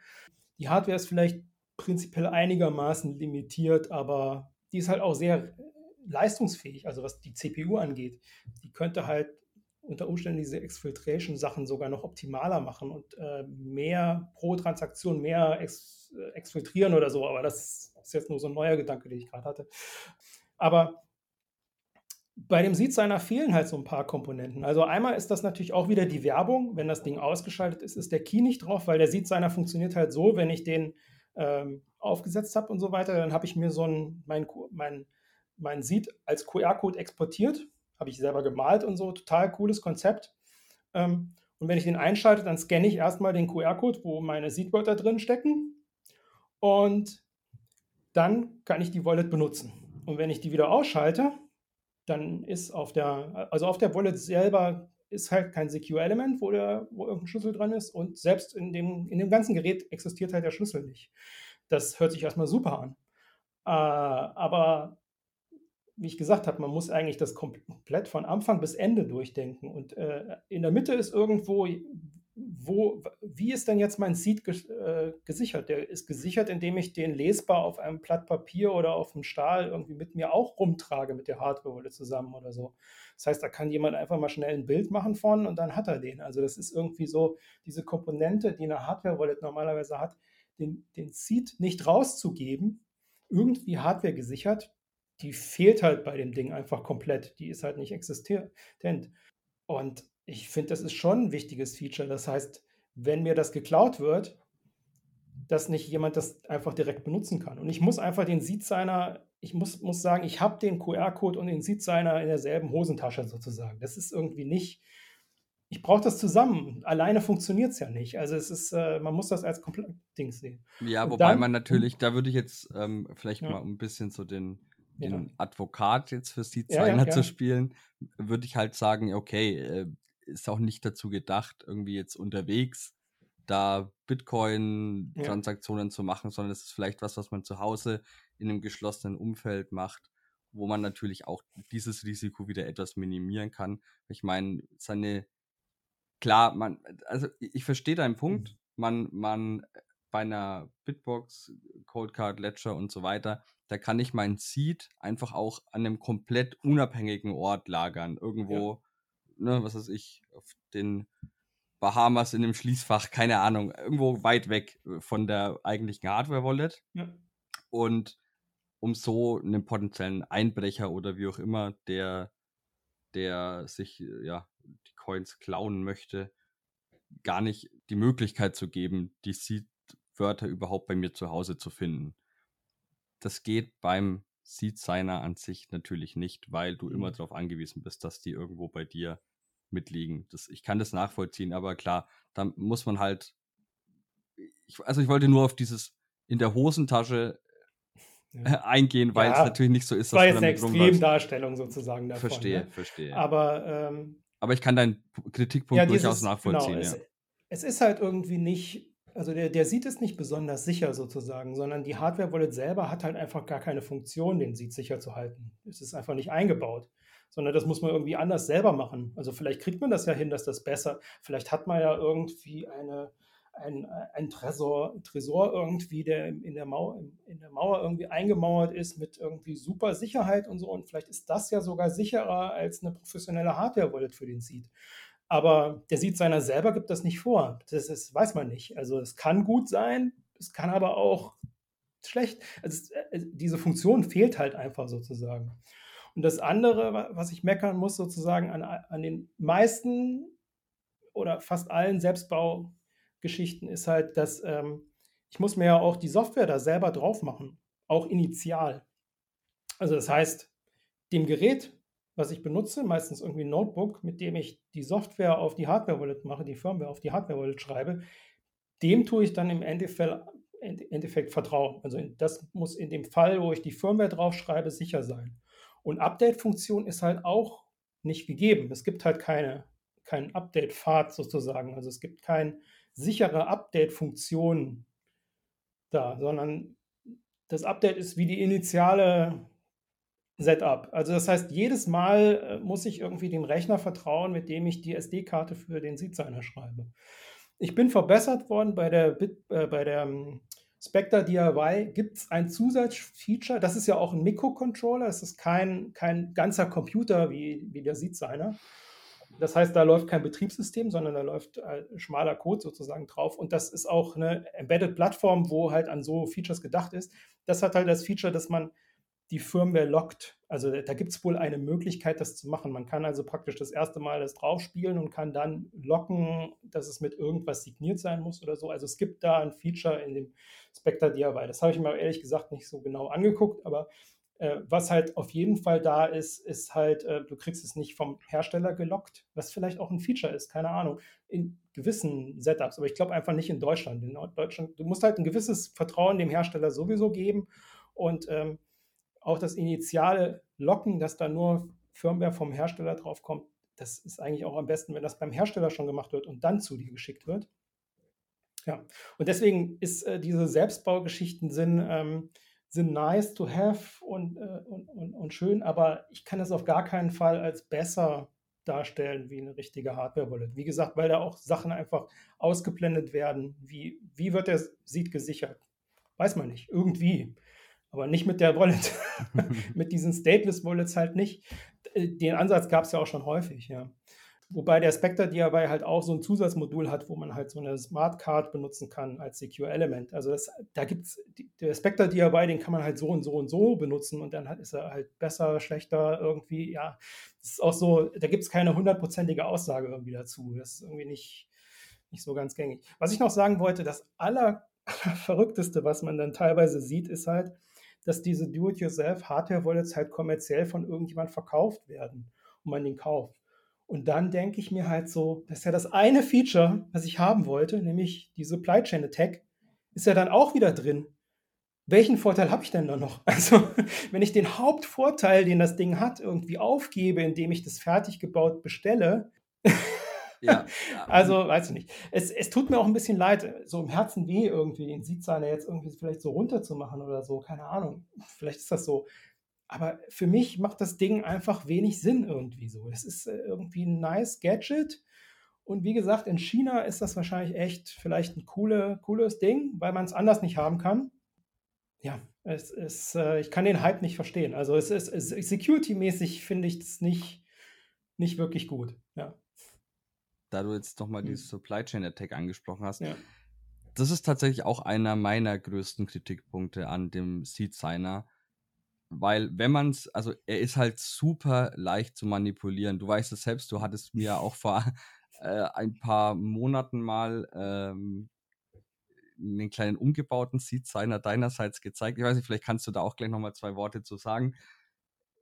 Wenn man das Gerät wirklich schon zusammengebaut kauft irgendwo, dann ist es einfach auch im Vergleich zu anderen, zu, zu professionellen Hardware-Wallets super einfach, das zu, äh, ja, zu kompromittieren oder da irgendwie was Schädliches unterzujubeln. Und wie du schon sagst, die einzige Möglichkeit oder der einzige Vorteil, den man hat mit so einem Gerät, ist damit zunichte gemacht und eigentlich noch verschlimmert sozusagen. Von daher, nee, also wenn man so ein Gerät benutzt und ich, ich sehe durchaus, äh, ich sehe es durchaus auch so, dass es ein cooles Gerät ist und auch eine Daseinsberechtigung hat, aber eben ja vielleicht nicht als wirklicher Ersatz für eine professionelle Hardware-Wallet, sondern vielleicht eher auch für so Multisig-Geschichten als Co-Signer und so weiter. Ja. Ähm, können wir vielleicht auch äh, dann nochmal, wobei wir haben jetzt schon ein bisschen mehr als eine Stunde, aber vielleicht mhm. kriegen wir das auch noch ein bisschen unter, ähm, zu verwenden, dann ist es ein geiles Gerät, aber ja, halt auch nicht irgendwie so die Allheil-Lösung, als die es teilweise verkauft oder vermarktet wird. Ähm, sehe ich auch so. Genau, magst du mal ein paar Worte zu deinem umgebastelten Seed Signer äh, erzählen? Ich, ich habe den leider jetzt hier gerade nicht liegen, aber wir machen ja sowieso ohne Bild. Ne? Eben. Ähm, ich habe halt einfach gedacht, ach komm, ich zeige jetzt mal einfach, dass man da ja ganz einfach was ändern kann an diesem Seed Signer und halt und, und wollte mal den einfachsten Angriffsvektor sozusagen zeigen. Und der einfachste ist halt, äh, ist halt gewesen, äh, dass man die Firmware, die man auf die SD-Karte schreibt, manipuliert, nämlich dass sie halt doch den Seed speichert. Und äh, auf der SD-Karte einfach, weil die ist ja schon im Gerät drin. Ne? Also das war der einfachste, der allereinfachste äh, Fall. Und ähm, das war auch relativ einfach möglich. Ich muss sagen, ich bin eigentlich kein Softwareentwickler. Ich habe mich wirklich durch den Python, obwohl der, also der Code von der, von der Seedsigner, muss man echt sagen, ist schön gut zu verstehen und war auch war einfach sozusagen die richtige Stelle zu finden, wo man denn den Seed dann und auch die Passphrase auf die SD-Karte schreibt. Und im Endeffekt waren es halt sechs Zeilen Code, auch kurze, nichts großartig kompliziertes, um einfach äh, jedes Mal, wenn der, wenn der, wenn der äh, jedes Mal, wenn dann eine bestimmte Funktion aufgerufen wird, praktisch der Seed gesetzt wird, das war dann halt beim Erstellen und auch wenn man den einscannt, wird halt jedes Mal das Ding auch auf die SD-Karte geschrieben. Und der Angriffsvektor ist halt einfach, das Ding liegt da rum, ich mache meine manipulierte SD-Karte rein, derjenige, irgendjemand benutzt das und später hole ich die SD-Karte ab und habe den Seed. Also auf die Art und Weise, das ist halt praktisch der billigste Angriffsvektor. Ne? Da gibt es da, da gibt es auch den einfachsten, da haben sie auch dran gedacht. Und der einfachste Fall ist halt die SD-Karte, also man kann den Seed-Signer starten und kann die SD-Karte dann rausziehen und erst dann benutzen. Also dann erst den, den, den Seed scannen. Und dann kann man es nicht auf die SD-Karte schreiben, offensichtlich. Ähm, und man müsste jetzt weiter gucken, ob dieses Display zum Beispiel irgendeinen Bereich hat, wo man Sachen reinschreiben kann. Also da, da, ist ja auch ein Mikrocontroller für das Display drin und so. Unter Umständen gibt es da eine andere Stelle, wo man was per Moment reinschreiben kann, was nach dem Ausschalten auch da bleibt. Da müsste man noch mal gucken irgendwie. Äh, man könnte es aber auch zum Beispiel per Funkwellen aussenden oder sowas. Also heißt, dieses Manipulieren der Software ist halt relativ einfach, würde ich fast sagen. Also man könnte zum Beispiel auch einfach eine Download-Seite anbieten wo, wo man äh, die manipulierte Software irgendwie anbietet. Ich, keine Ahnung. Äh, also es fehlt halt auch einfach die, diese Komponente, ähm, dass der Seed-Signer überprüft, dass die, dass die Software signiert ist vom Hersteller. Und das ist einfach bei dem, bei so einem Raspberry Pi ist das einfach nicht. Ich wüsste nicht, es geht einfach nicht, würde ich ja. äh, in kurz gesagt. Die, diese Funktion ist halt einfach in der Hardware nicht gegeben. Man kann, das Ding ist einfach nicht dafür ausgelegt. Das geht halt einfach nicht. Und äh, da das halt Python ist und äh, war das halt super einfach. Also ich habe da nicht lange dran gesessen, eine Stunde, zwei vielleicht. Und, und äh, dabei habe ich noch Python gelernt. Also das heißt, äh, wenn, wenn sich da jemand auskennt, dann ist das halt 0, nichts gemacht, also diese Manipulation. Äh, mich hatte sogar jemand ge gefragt irgendwie, ob ich da nicht so ein, äh, ob ich das nicht vorher melden hätte müssen und so. Und also so, nee, das war denen schon vorher bekannt, dass das, also es ist halt offensichtliches Ding. Ähm, interessant wird es halt, wenn man das vielleicht halt mit dieser Key Exfiltration Geschichte, die wir äh, von geredet haben, kombiniert. Auf die Art und Weise könnte man da halt vielleicht ein Angriffsszenario machen, was halt äh, auch funktioniert, wenn die SD-Karte nicht drin steckt und man es halt wirklich auf die Bitcoin-Blockchain schreibt oder so. Das wäre halt noch auf meiner vielleicht mal To-Do-Liste oder so. Aber diesen Angriffsvektor gibt es halt. Also ja. Ja, also Ahnung. wir halten fest, auch äh, so Do-it-yourself Stateless-Geräte sind auf keinen Fall ein Allheilmittel, wie vorhin schon erwähnt, nee. und haben da auch auf jeden Fall auch ihre Schwächen und äh, ja, Lücken, wo ja, Angriffsvektoren sozusagen ein bisschen. Das, das Ding ist halt, ja, das Ding ist halt irgendwie, äh, äh, wenn, also es gibt praktisch zwei Personengruppen, die mich, ich habe ja auch einen Vortrag dazu gemacht, ich werde ja öfters mal gefragt zu diesen Hardware-Wallets und äh, ich habe eigentlich nur zwei Antworten. Es gibt die eine Antwort für den Neuling, der halt gerade irgendwie eine Hardware-Wallet haben will, was ist denn die beste Hardware? Das ist ja praktisch jetzt ja. praktisch am Ende auch die Frage, die ich irgendwie haben will äh, äh, oder die die Leute irgendwie wissen wollen. Ähm, und für mich ist das aktuell halt die Bitbox 02. Ist jetzt vielleicht auch Werbung, keine Ahnung, aber ich finde das Konzept, das Gesamtkonzept ist halt stimmig für den Neuling. Und äh, dann gibt es den anderen, das ist der äh, irgendwie technikaffine Bitcoiner mit allen möglichen Ansprüchen.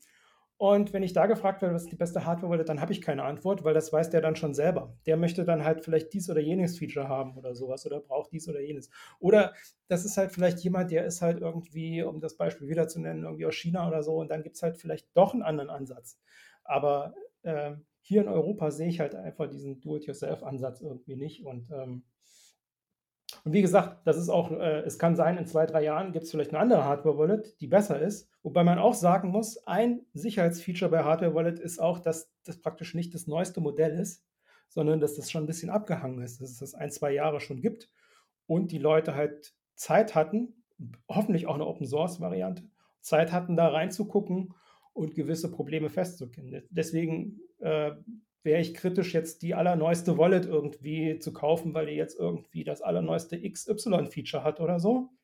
Ähm, sicherheitsmäßig nimmt man lieber abgehangene Sachen, grundsätzlich. Äh, ab, ab, also weg von Bitcoin allgemein, IT-Security, abgehangene Sachen sind immer besser zu verwenden. Genau.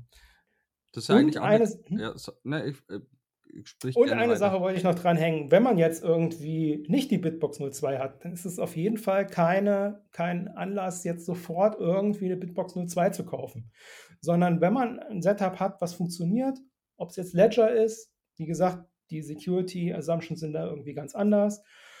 Bloß keine Panik schieben und irgendwas am Setup ändern oder so. Das ist äh, meiner Na Meinung nach sind das wirklich Nuancen, die wir hier besprechen.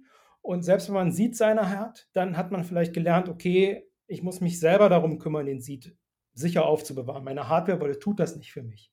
Das ist vielleicht ein Learning an der Stelle. Und vielleicht äh, habe ich schlecht aufgehoben irgendwie so. Und vielleicht habe ich keinen Weg, es gut aufzuheben. Und dann macht das Update auf ein Gerät, was den Seed sicher aufbewahrt, äh, Sinn. Ja, also so Sachen aber nicht irgendwie, ah, dieses Wallet ist schlecht und die ist gut, sondern wenn man den Schritt zur Hardware-Wallet gegangen ist, dann hat man eigentlich schon mal einen riesen Schritt gegenüber einer Hot-Wallet auf dem Computer gemacht. Das wollte ich noch gern da lassen. Ja, auf jeden Fall. Wie gesagt, wir sind jetzt schon gut über eine Stunde. Ja.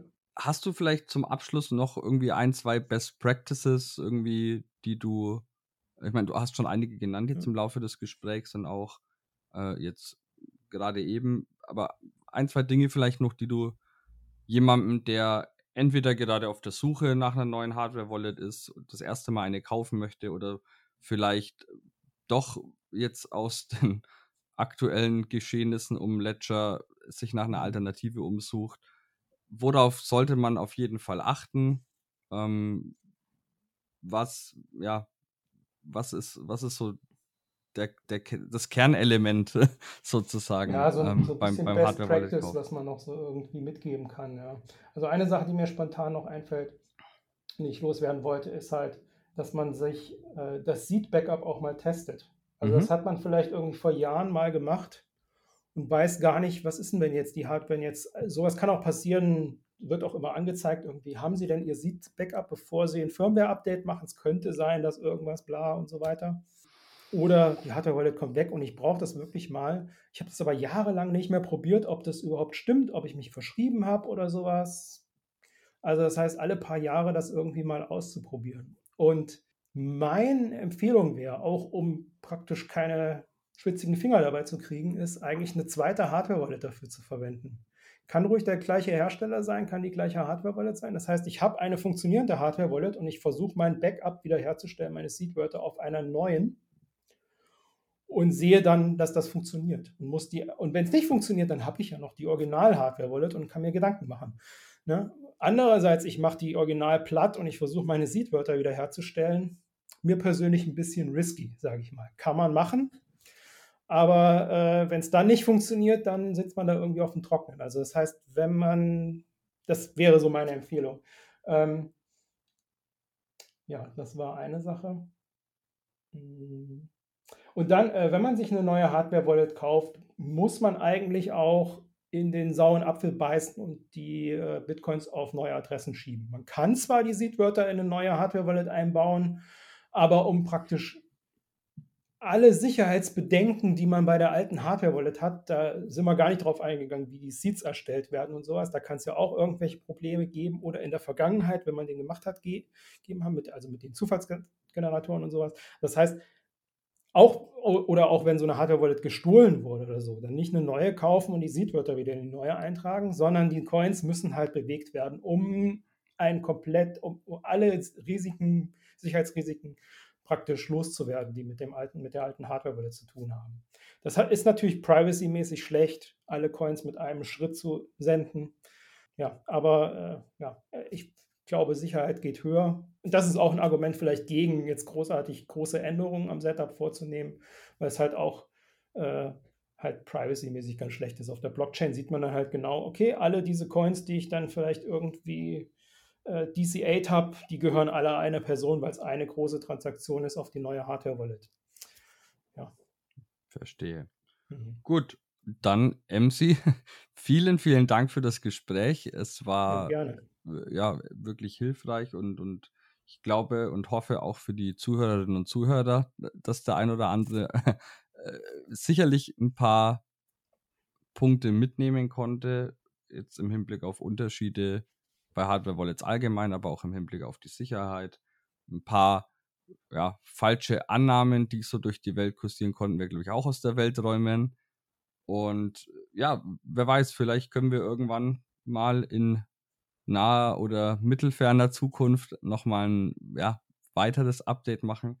Der Honigdachs-Podcast hat ja gefühlt auch einmal im Monat eine, äh, einmal im Jahr eine Wallet-Folge. Vielleicht können wir auch sowas einführen äh, und dann würde ich mich freuen, wenn du auch nochmal wiederkommst. Bis dahin, ja, ich packe alle äh, ja, Links und so weiter äh, unten in die Show Notes. Also wir hatten ja vorhin über einen Artikel gesprochen. MC, hast du noch irgendwelche letzten Anmerkungen? Ja, ich wollte noch was, also wie du gerade gesagt mhm. hast, das ist halt wirklich so wahrscheinlich nach einem Jahr hat sich nochmal irgendwelche Ansichten geändert oder so. Das muss man dann vielleicht nochmal updaten. Das ist nicht so in Stein gemeißelt alles.